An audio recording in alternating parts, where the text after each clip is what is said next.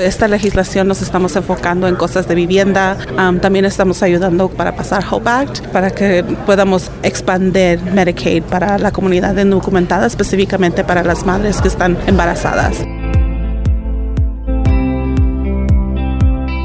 ¿Cómo estuvo la sesión legislativa del 2023 para grupos comunitarios y activistas? ¿Cuáles fueron sus prioridades? Bueno, eso es parte de lo que acabamos de escuchar y que también más adelante entraremos en detalles para conocer esa perspectiva de las propuestas de ley y todo el trabajo que realizaron durante 120 días de sesión regular, especialmente enfocados en temas que afectan a la comunidad inmigrante. Y de esta manera empezamos el nuevo episodio de Cafecito Nevada, el podcast de The Nevada Independent en español. Les saluda Luz Gray, editora del sitio de noticias de Nevada Independent en español y también contenta de que nos acompañe y que escuche las voces de nuestra comunidad, sus propias historias, desde sus contribuciones hasta sus tradiciones. Eso lo va a escuchar más adelante en el segmento Nuestra comunidad, donde le presentamos una historia que a mí en lo particular me gustó mucho ir a cubrir y podérselas traer aquí a Cafecito Nevada sobre una artesana mexicana quien se especializa en el uso de telar de cintura, vamos a conocer qué es y sobre todo los detalles de cómo esa demostración en un evento reciente se convirtió en un punto de encuentro entre esa artesana y un grupo de tejedores local que descubrieron que tienen mucho en común más allá del idioma y la distancia. Así que de esa manera empezamos este nuevo capítulo. Gracias por acompañarnos y me voy directo saludando a mi colega Michelle Rindels para saber qué pasó ese 5 de junio, el último día de la sesión legislativa regular y toda la información que le preparamos también en conjunto con nuestras colegas Alex Curo y Janel Calderón, quienes estuvieron haciendo entrevistas en los pasillos de la legislatura. Vamos a escuchar y bienvenidos.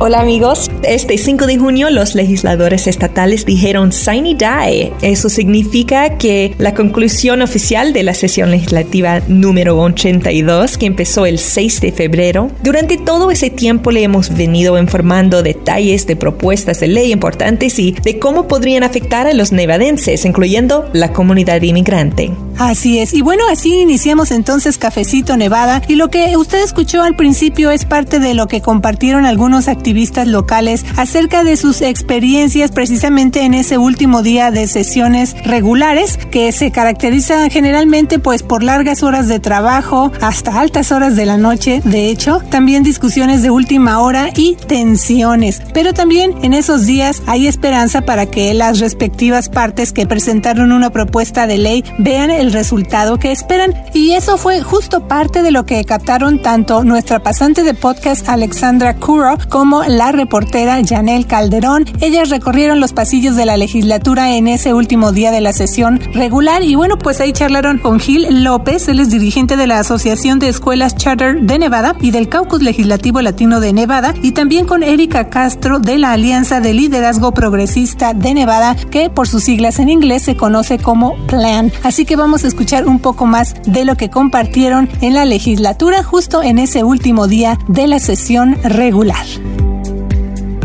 Estos últimos tres días eh, figura como es un día largo, este, ya todas las horas están haciendo iguales, pero muchas emociones de todos lados. Este, en un ratito una propuesta está vivo y luego el otro ya no se hace nada y en unas horas está vivo otra vez. Entonces hay muchas emociones lo que está pasando ahorita. En el caso de Castro, ella ha trabajado para impulsar iniciativas como HOPE o Acta de Oportunidades, Planificación y Expansión de la Salud de Nevada. Esa es una propuesta que presentó el senador estatal demócrata Fabián Doñate y que busca ampliar la cobertura de Medicaid para personas embarazadas indocumentadas que no califican para el programa debido a su estatus migratorio. Entonces, eso cubriría cuidado prenatal y parto. Esa iniciativa fue aprobada por los legisladores en ambas cámaras y hasta el momento de esta grabación espera la acción del gobernador Joe Lombardo. Vamos a escuchar lo que compartió Castro acerca de eso y de sus expectativas durante esta sesión legislativa Yo me enfoco más en asegurarnos de que todo lo que estemos haciendo en la legislatura esté la comunidad ah, de nosotros de acuerdo con todo eso. So esta legislación nos estamos enfocando en cosas de vivienda porque mucha gente está diciendo que las rentas están muy altas, también están siendo evacuados muy rápido, entonces queremos asegurarnos de que eso ya no siga pasando. también estamos ayudando con Make the Road, que ellos están trabajando para pasar Hope Act, para que podamos expandir Medicaid para la comunidad indocumentada, específicamente para las madres que están embarazadas. Si me puedes decir un poquito cómo tus sentimientos hoy, porque es la última día de, de la legislatura aquí. Pues emocionados porque todo el trabajo que hemos estado haciendo todo este año ya viene al fin ahorita y vamos a ver todo lo que sí pudimos ganar y pues también lo que sigue, porque lo que nos, no termina aquí para nosotros. Tenemos que regresar a la comunidad y informarles, esto fue lo que pasó, esto fue lo que no pudimos ganar, pero esto es lo que vamos a hacer para asegurarnos para la siguiente vez, cosas así. Entonces, estamos emocionados de lo que pase ahorita aquí y de lo que vamos a regresar para la comunidad. Gracias como siempre a quienes comparten sus perspectivas aquí en Cafecito Nevada y también agradecemos el reporte de Alex y Janel desde la capital del estado, allá en la legislatura. Y para un poco más de contexto de lo que sucedió ya entrada la noche en ese último día de la sesión legislativa regular, le invito a que visite nuestra página de internet de Nevada Independent en español para que se vaya manteniendo al tanto de todo esto porque como le hemos venido diciendo pues hay cosas que siguen cambiando aunque ya terminó la sesión legislativa regular regular. Así que siga pendiente aquí en Cafecito Nevada. Y bueno, de ahí ahora pasamos a informar sobre una iniciativa que el gobernador Joe Lombardo firmó como ley para proteger de iniciar procedimientos criminales en contra de quienes vengan a Nevada a buscar servicios legales de aborto independientemente de dónde vivan y también a quienes brindan atención reproductiva. Lo anterior independientemente de las políticas de otros estados que tienen prohibiciones mucho más estrictas sobre el aborto luego de que la Corte Suprema de los Estados Unidos, como también ya le informamos, pues eliminó las protecciones constitucionales del derecho al aborto Roe v. Wade. Y bueno, las protecciones de aborto aquí en el caso de Nevada se implementaron a través de una medida electoral en 1990 y han estado vigentes durante más de 30 años, Michelle. Así es, Luz, y esas protecciones solo se podrían anular por una mayoría directa de votos de la gente. Los legisladores y el gobernador de Nevada no tienen autoridad para restringir el acceso a aborto antes de las 24 semanas de embarazo. Otro punto es que la firma de Lombardo para ese proyecto de ley marca la primera postura significativa que ha tomado sobre el acceso a aborto porque su postura sobre el aborto cambió a lo largo del ciclo electoral y el gobernador es republicano ah, dijo que su postura hacia aborto es pro vida pero en ese caso es apoyando algo que muchos republicanos no apoyan. Es un proyecto demócrata, pero dice que el estado de Nevada no va a participar en juicios y, y arrestos de personas que son perseguidos por gente en otros estados que tienen reglas más estrictas acerca del aborto. Sí, y es que hay que recordar que todo esto cambió precisamente cuando llegó esta eliminación de las protecciones constitucionales del derecho al aborto Roe v. Wade de la Corte Suprema de los Estados Unidos. Desde ahí cambiaron muchas cosas. En muchos estados, como mencionamos, se hicieron unas leyes mucho más estrictas y entonces esos cambios en esos estados están dando como resultado que personas que están buscando servicios de salud reproductiva o servicios de aborto se trasladen a estados como Nevada, por ejemplo, donde no existen estas restricciones y entonces a eso se refiere particularmente este tema del que estamos hablando con el gobernador Joe Lombardo ya firmando eh, a favor entonces de esta iniciativa para proteger que se inicien pues procedimientos criminales en contra de esas personas que vienen en este caso aquí al estado de Plata buscando esos servicios legales de aborto. Así que se nos hizo importante también comentar con el auditorio de habla hispana acerca de este tema porque es muy controversial, pero también es parte entonces de estas leyes que ha estado firmando el gobernador Joe Lombardo y está específicamente con este tema. Y claro, también en otros cafecitos vamos a darle seguimiento no solamente a este tema, sino a otras leyes que está firmando ya el gobernador Joe Lombardo. Pero bueno, de ahí, Michelle, me gustaría pasar a otro tema que tiene que ver con una propuesta para eliminar una prohibición de loterías en Nevada. Sabemos que aquí en el estado, particularmente en Las Vegas, ahora sí que una de las industrias más importantes y a nivel mundial también con esta fama es la industria de los juegos y las apuestas, pero cuando hablamos del tema de lotería, ahí la cosa cambia y tal vez muchas personas, sobre todo que no vivan eh, aquí en el estado, que vengan de visita, se encuentran con esa noticia o con esa información de que aquí pues no hay lotería. Entonces los legisladores estatales dieron un paso muy importante en un proceso para eventualmente dar a los votantes de Nevada una segunda oportunidad de eliminar esta prohibición constitucional de loterías en el estado de Plata.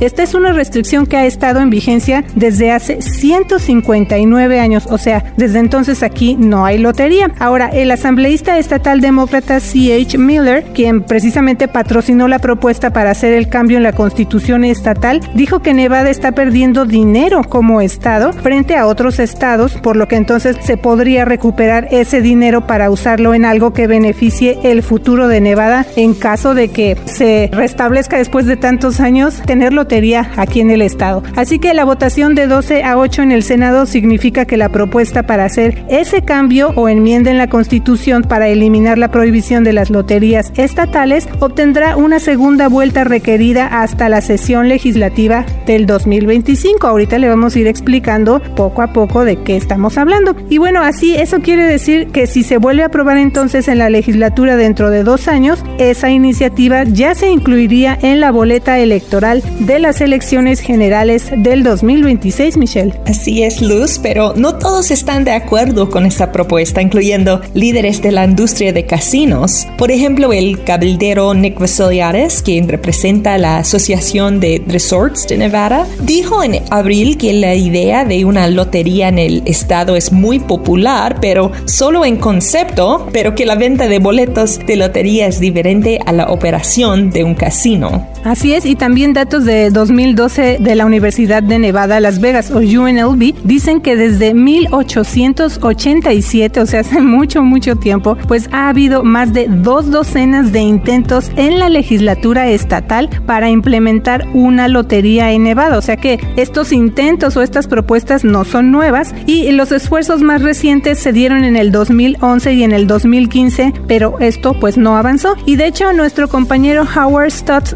precisamente cubre todo este tema de juegos y apuestas. Él reportó que según la Lotería de California, los dos minoristas de boletos de lotería más grandes del estado son operados por compañías de juegos de Nevada que tienen tres casinos en Prim. Esos dos puntos de venta están eh, en el lado de California, de la frontera estatal, pero los clientes principales pues son habitantes de Nevada. A lo mejor usted ha visto en las noticias cuando hay premios muy importantes de lotería así millonarios, eh, muchas personas que viven aquí en Nevada van para el lado de California a este lugar específicamente en el área de Prim para poder comprar boletos de lotería allá, Michelle. Bueno, ese es un tema interesante y que va a seguir presente, así que vamos a seguir informando. Luz, pero ahora me gustaría pasar a una historia donde hace unas semanas un evento en Las Vegas sirvió para enlazar a personas que no se conocían, pero que gracias a que comparten el mismo amor por una actividad creativa,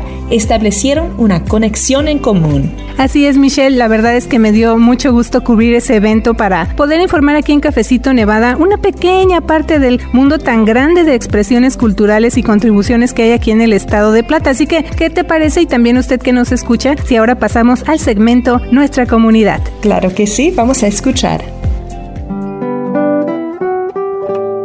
Nosotros le llamamos así en, allá en México, le llamamos el telar de cintura. Este, yo aprendí desde los 12 años, este, mis papás tejían el ayate. Ayate es la fibra del maguey, pero me interesó más el del hilo y porque era diferentes dibujos, diferentes tamaños. Pues desde ahí empecé a, este, a trabajar, iba a la escuela, llegaba, me ponía yo a tejer. Esa es la voz de Emiliana Martín. Ella es una artesana que contribuye al sustento de su familia gracias a los textiles que produce con su telar de cintura. Esa es una actividad que aprendió en su niñez allá en su natal Hidalgo, México. Pero durante un evento reciente en Las Vegas, los hilos de su telar sirvieron para unir a dos comunidades. A mediados de mayo, dos mundos aparentemente distintos se encontraron en el Centro Cultural Winchester Dondero en Las Vegas gracias a los hilos coloridos del telar de cintura de Martín, quien hizo una pequeña demostración de lo que ella produce en el telar. Se amarra de un árbol con un lacito. De ahí se, se pone el hilo, el tamaño que, que, haya, que hayamos hecho y se amarra de la cintura para poder tejer y hacerle los dibujos. ¿Y lo, las como palitos que estaba usando, cómo se llaman? Este, son dos, son tres diferentes nombres. Uno se llama bastones, el otro se llama no, este, nopal ancho y otro nopal delgado. Ese, ese es para hacer los dibujos y para apretar. Lo sacamos de las patas de escoba, este, de la de, de tablas, madera. En el telar de cintura desde quisquemel, morralitos, es una como capa. Este, morrales, este, portacelulares, este, servilletas, mantelitos, este, rebozo, camisa de hombre, blusas, el quisquemel, pues ese se lleva casi mes y medio. Tenemos que tejer la mitad y la otra mitad para poder armarlo. Y los morrales, pues ese nos dura tres días, cuatro días, dependiendo si no tengo mucho que hacer. Martín aprendió a tejer en el telar cuando tenía 12 años y ahora es el sustento principal para ella y su esposo. Ambos llegaron a Las Vegas desde su natal Hidalgo, México, para visitar a uno de sus hijos. Y ahí me casé con mi esposo, pues ahí este, pues ya seguí trabajando. Él trabajaba en el campo, yo, yo me sentaba a tejer, mis hijos los mandaba yo a la escuela. Y entonces fueron a sustén de mis hijos desde pues ahora sí que desde que yo me casé y he participado en varios, en varios concursos y primero fue en Cardonal y ya después en, este, en Pachuca. Y eso me ha motivado en seguir trabajando.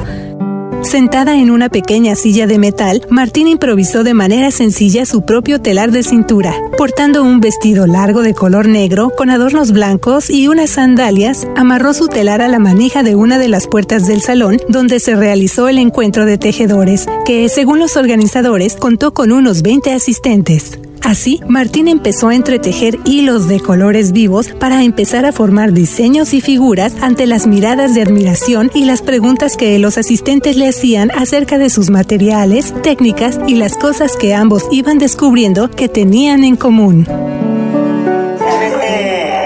blanco y porque si no le meto se levantan los hilos. So she alternates the white with the colors. Yeah, she said levanta, which is pick up. La audiencia de Martín fue principalmente parte del grupo de tejedores Southern Nevada Hand Weavers and Spinners Guild. Aunque los miembros de ese grupo mayormente hablan inglés y Martín solo habla español, su pasión por los textiles, los tejidos y las artesanías las unieron más allá del idioma y la distancia.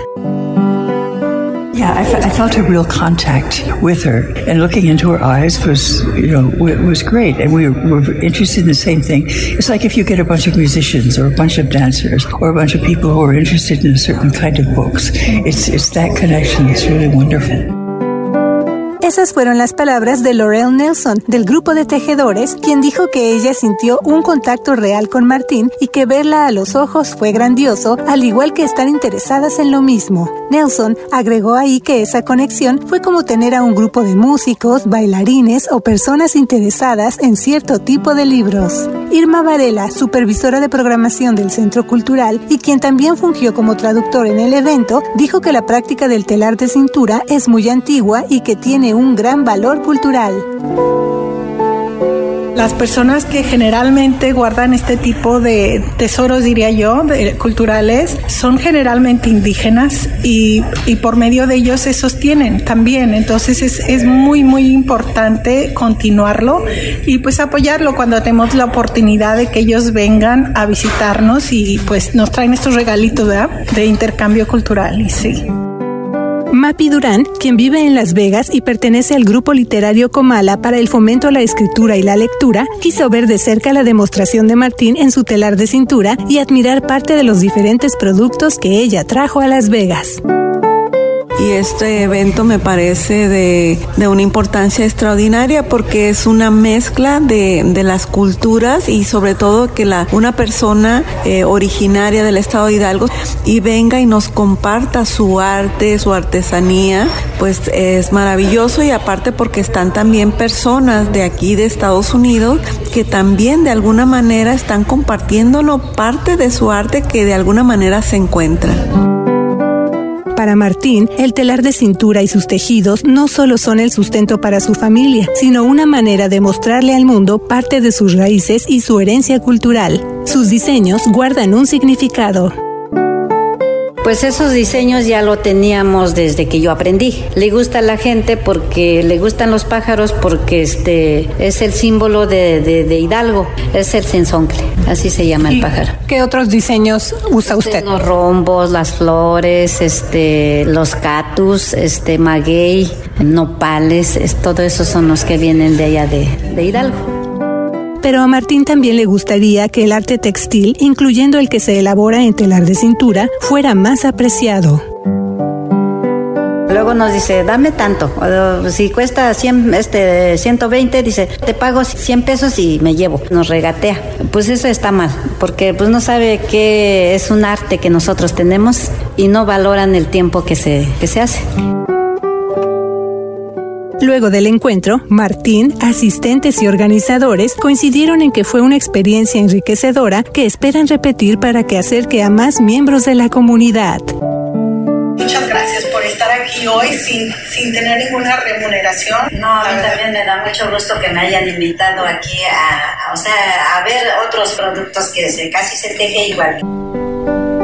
Qué bonita historia, Luz. Nuestra comunidad está creciendo cada vez más y con eso también las diferentes expresiones artísticas y culturales. Aquí en Cafecito Nevada nos reportaste esa historia, pero también el público puede ver el video y las fotos que están en nuestras redes sociales, así que le invitamos a seguirnos en Facebook, Twitter y en Instagram. Y también hemos reportado de algunos esfuerzos que se están llevando a cabo para la difusión de las tradiciones y conocimientos ancestrales de varias comunidades que habitan en Nevada. De hecho, en un cafecito Nevada anterior, también compartimos una historia acerca del impulso para difundir y mantener vivas las diferentes lenguas maternas que hablan miembros de la comunidad. Así es, Michelle, aquí en Nevada hay miembros de nuestra comunidad que hablan los idiomas que aprendieron en su infancia y que son una herencia que se ha pasado de generación en generación. Yo he tenido la oportunidad y el honor también de escuchar algunas de esas lenguas maternas aquí en Las Vegas, especialmente me acuerdo de que eso ha pasado en celebraciones del Día de Muertos, donde algunos grupos o federaciones que participan con sus altares y que son, por ejemplo, de Puebla o Hidalgo, México, explican el significado de estos altares en sus lenguas maternas. Así que usted puede escuchar esa historia en el episodio 260 de nuestro podcast Cafecito Nevada, que empieza precisamente con un fragmento de una canción que interpretaron en español Iñañú, integrantes de la Federación Hidalguense en Las Vegas, Nevada, USA. Eso fue en un evento en febrero con motivo del Día Internacional de la Lengua Materna. Esa es una fecha que fue proclamada en noviembre de 1999 por la Conferencia General de la Organización de las Naciones Unidas para la Educación, la Ciencia y la Cultura, que conocemos como UNESCO por sus siglas y que se ha observado en todo el mundo desde el año 2000, Michelle. Así es, Luz. Recuerde que Cafecito Nevada es un podcast gratuito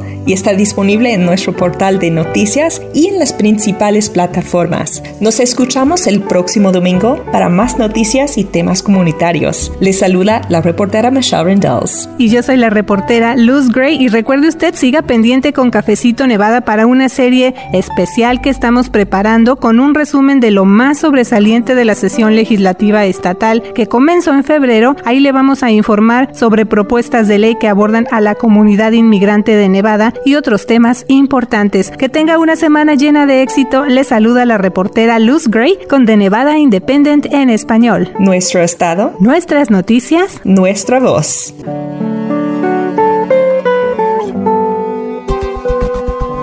La información más actualizada al momento. Síguenos en redes sociales como de Nevada Independent en español, en Facebook, Envy Indie en español, en Instagram, Envy Indie en español en Twitter, de Nevada Independent en español, nuestro estado, nuestras noticias, nuestra voz.